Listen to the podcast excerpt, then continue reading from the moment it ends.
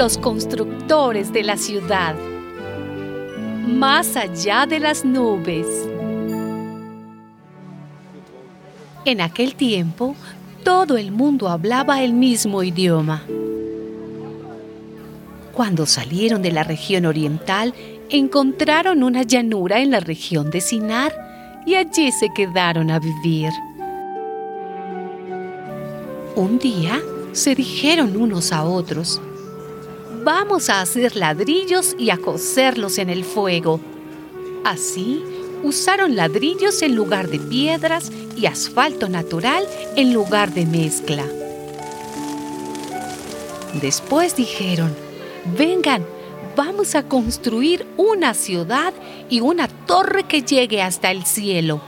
De este modo, nos haremos famosos y no tendremos que dispersarnos por toda la tierra.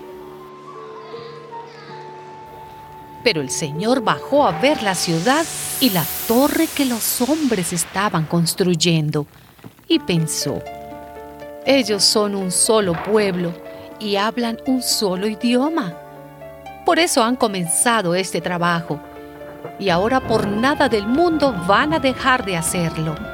Es mejor que bajemos a confundir su idioma para que no se entiendan entre ellos.